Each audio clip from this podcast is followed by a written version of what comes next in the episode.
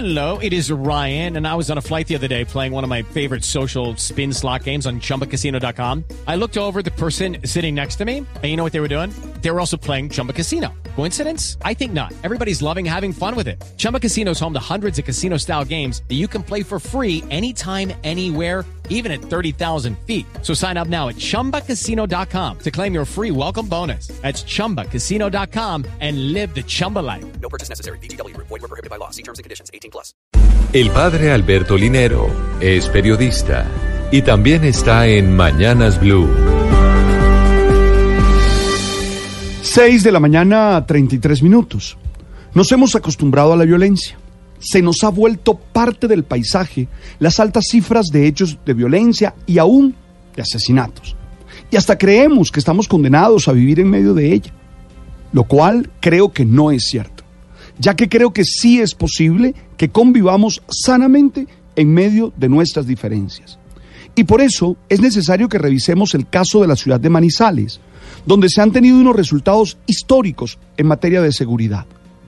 Según las autoridades, en cerca de 20 años no se registraba un periodo mayor de 50 días sin un homicidio. Sí, así como lo escuchan. La ciudad de Manizales ha tenido más de 50 días sin asesinatos. Si tú miras la historia, la cifra más alta que tuvo la capital caldense fue en el 2015, con unos 22 días consecutivos. Ahora, con esta cifra, llama mucho la atención. El alcalde Octavio Cardona León resaltó el trabajo mancomunado con la Policía Nacional, los resultados de las estrategias y el compromiso de los ciudadanos. Dijo el alcalde, el gran responsable de que la ciudad esté segura y tranquila es el ciudadano.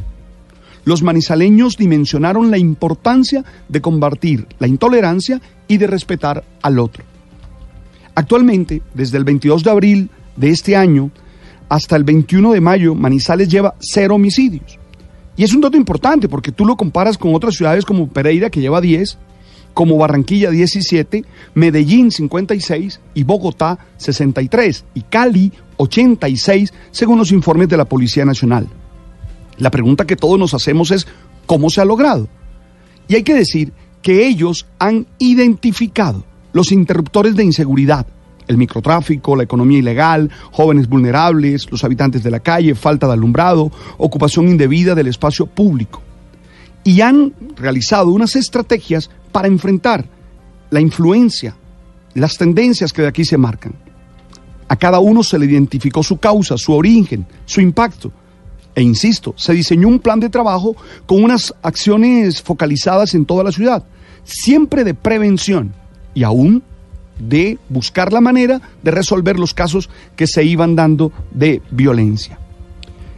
Podemos decir que las 24 horas los cuadrantes y el personal de la policía de apoyo ejecutan planes de control y prevención en las zonas y en esos sectores que ya tienen previamente identificados.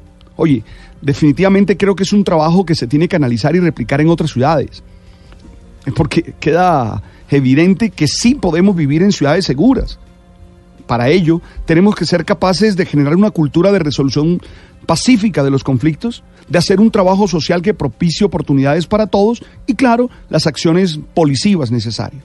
El caso de Manizales nos muestra que sí es posible tener ciudades más seguras. Ese tipo de acontecimientos nos generan esperanza en momentos en los que muchos se esfuerzan por mostrar que todo está mal.